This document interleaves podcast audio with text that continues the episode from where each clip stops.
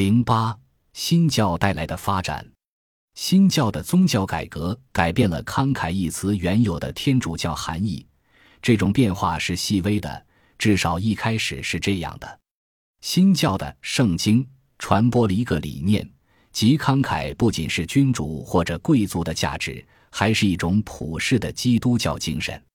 早期的圣经将慷慨译为高尚或者合乎君主身份的，而新的英语和清教版本则剔除了这种与高贵身份的关联，改译为 liberal。在英王钦定本中，这个词出现了几次，每次的含义都是慷慨给予，特别是对穷人的慷慨布施。此外，箴言也提到，上帝会奖赏慷慨之举，好施舍的。必得丰裕，滋润人的必得滋润。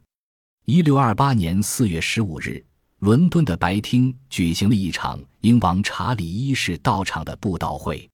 这场布道会体现了慷慨的词义重心发生了细微的变化。兼具诗人、律师和牧师身份的约翰多恩在布道会伊始就重申了人们熟知的原则。慷慨是王公贵族和伟人们必备的品德，但是他又补充说，即便是芸芸众生、普罗大众，也应当践行慷慨。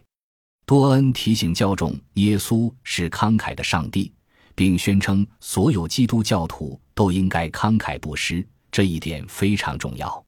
他又说，慷慨不只是分享自己的财产，重要的是不断找到新的慷慨之道。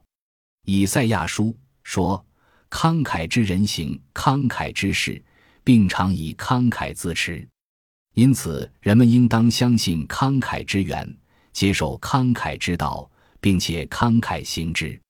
多恩告诫教众不要对他人心存恶念，以示慷慨。慷慨不仅是分享财富，还包括分享知识和智慧。多恩呼吁应传播这些思想。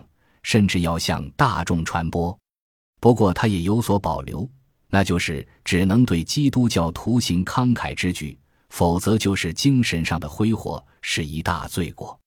在道德书籍和布道会中无休止的宣扬慷慨，背后的原因当然不是为了对财产进行有效的再分配，或者撼动现有的宗教政治秩序。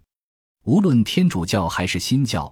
大多数神父或牧师要求信众按照自己的社会地位来给予，不能因此而影响这种地位。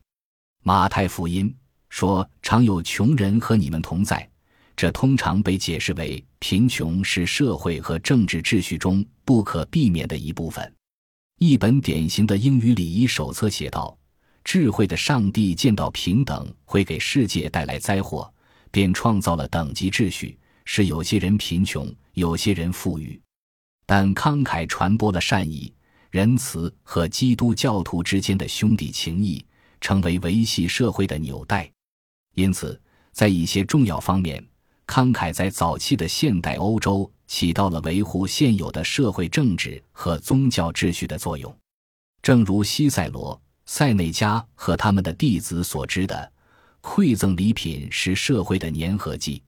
社会的运行和团结正是通过给予和接受恩惠实现的。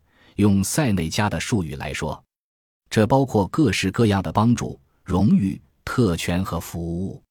基督教的慈善和施舍也传播了善意和共同体的观念。此外，展现慷慨也能增强一个人在社会中的尊严和地位。